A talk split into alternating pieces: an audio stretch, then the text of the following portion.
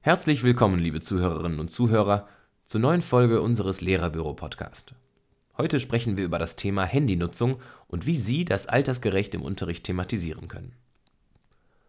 Laut Statista haben aktuell 21 Prozent im Alter von 6 bis 9 Jahren ein Handy. Im Alter von 10 bis 12 Jahren sind es schon 86 Prozent und bei Jugendlichen im Alter von 13 bis 15 Jahren gehört bei 95 Prozent ein Smartphone zum Alltag. Die kleinen Begleiter möchten viele Erwachsene für sich und auch für ihre Kinder nicht mehr wegdenken.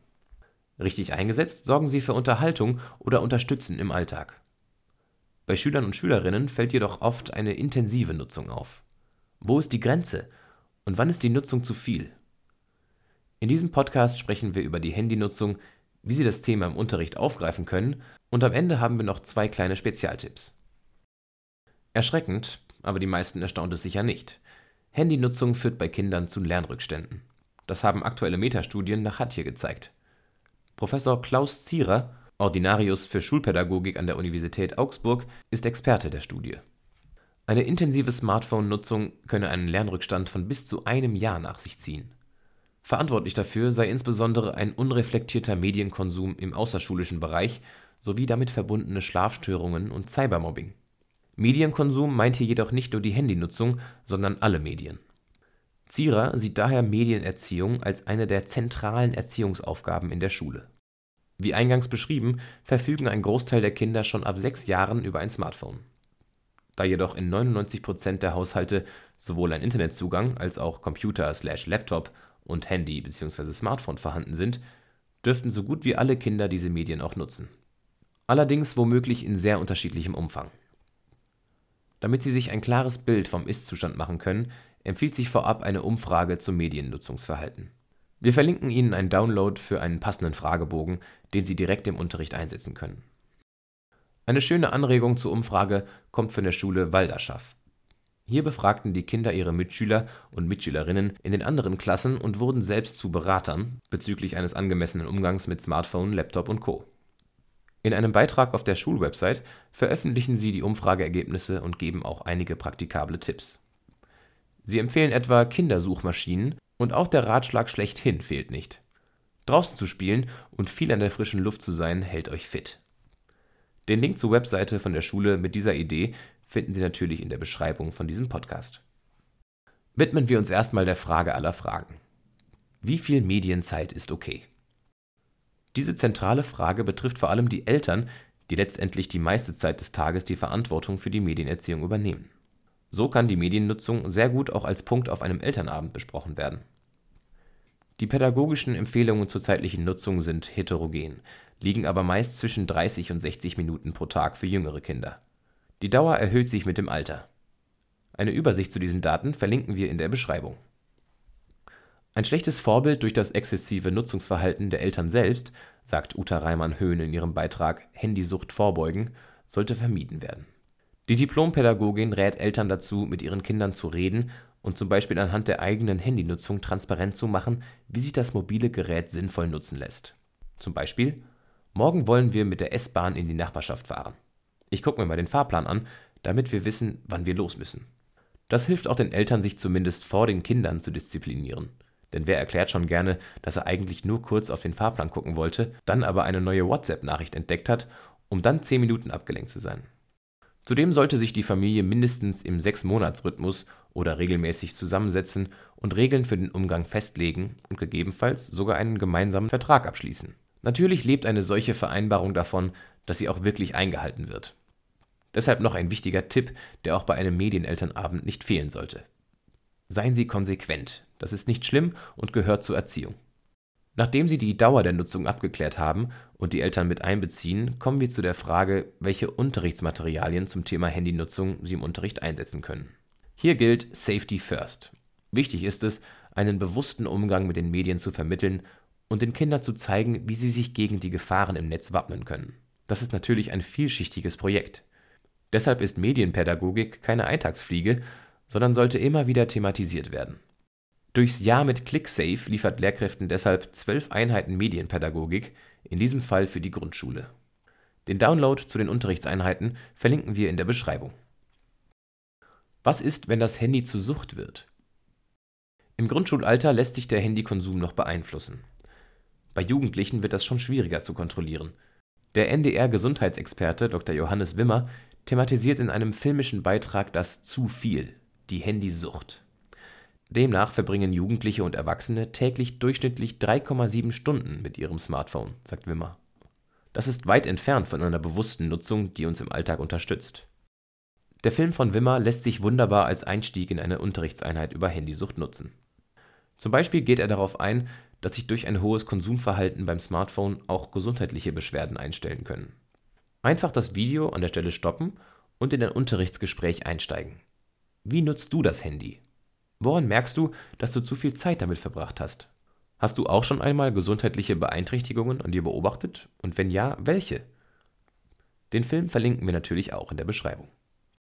Handysucht ist ein recht aktuelles Thema mit vielen Facetten. Wie merkt man, dass man süchtig ist? Und wann genau hört eine normale Nutzung auf und fängt süchtiges Verhalten an? Das sind wichtige Fragen, die Sie mit den folgenden Materialien und Ideen für spannende Unterrichtseinheiten aufgreifen können. Gehen Sie zuerst auf die Risiken exzessiver Handynutzung ein. Exzessive Handynutzung beeinträchtigt nicht nur die physische und psychische Gesundheit. Es kann zu Adipositas, Rückenproblemen, Herz- und Kreislaufbeschwerden durch mangelnde Bewegung, Schlafmangel, Depressionen und vieles mehr kommen. Sie bringt in vielen weiteren Bereichen Probleme mit sich. Zum Beispiel soziale Kontakte nehmen ab. Die Schulleistungen verschlechtern sich. Konflikte in Schule und Familie nehmen zu. Störungen der Selbstwahrnehmung treten gehäuft auf und die Gefahr, Opfer von Internetmobbing zu werden, steigt. Angesichts der vielen Lockungen und Vorteile des Smartphones sind die Risiken vermutlich nicht so überzeugend, dass der Handykonsum deswegen eingeschränkt werden würde. Deshalb empfiehlt es sich, diese im Unterricht etwas näher zu beleuchten. Zum Beispiel mit Hilfe der ClickSafe-Broschüre Always On. Hier gibt es überzeugende Hard Facts für die Kids.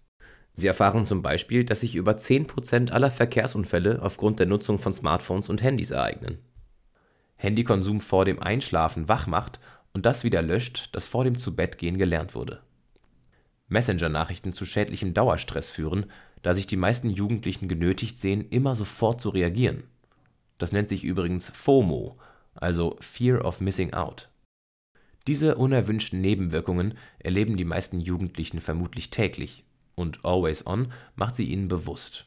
Ein erster Schritt dazu, das Nutzungsverhalten zu reflektieren und schädliche Gewohnheiten zu ändern. Schauen Sie auch für diese Broschüre unbedingt in die Beschreibung. Bin ich schon süchtig?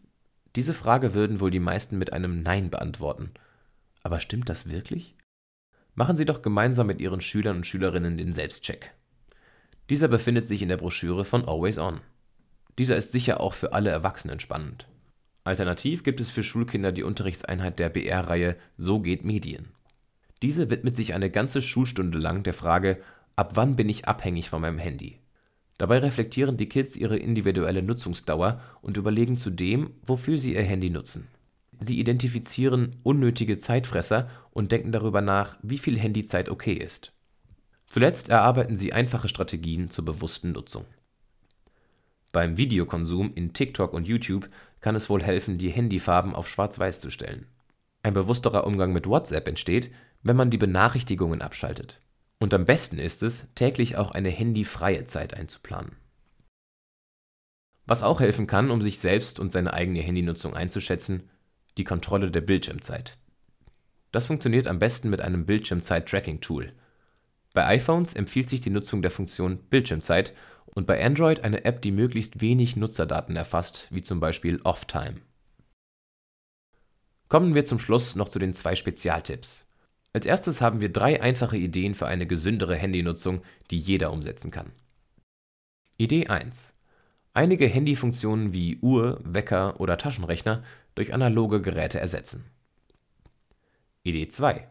Handy auf lautlos schalten, um nicht immer abgelenkt zu werden. Idee 3.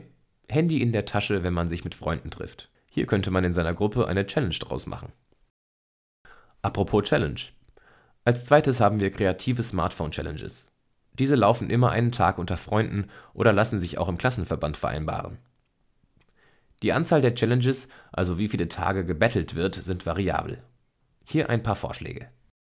Challenge 1. Man verzichtet auf Abkürzungen und schreibt alles aus. Challenge 2. Man verzichtet komplett auf alle Emojis und schreibt stattdessen die Bedeutung auf. Challenge 3. Man nimmt eine YouTube-Auszeit. Challenge 4. Man schickt einen Tag keine Sprachnachricht. Challenge 5. Man schickt in einer bestimmten Stunde gar keine Nachricht. Und Challenge 6. Man schickt einen Tag keine Bilder hin und her. Der Fantasie sind da keine Grenzen gesetzt. Die einzelnen Challenges sollten aber hinterher gemeinsam reflektiert und besprochen werden. Vielleicht wäre das ja auch etwas für eine gemeinsame Fastenzeit. Für weitere Challenges verlinken wir in der Beschreibung noch einen Beitrag aus dem Lehrerbüro. Das war Ihr Lehrerbüro-Podcast zum Thema Handynutzung. Für weiterführende Links schauen Sie gleich in die Beschreibung. Diese Ausgabe wurde gesprochen von Marius Schnelker mit einem Text von Insa Peters. Bis zum nächsten Mal, Ihr Lehrerbüro-Team. Thank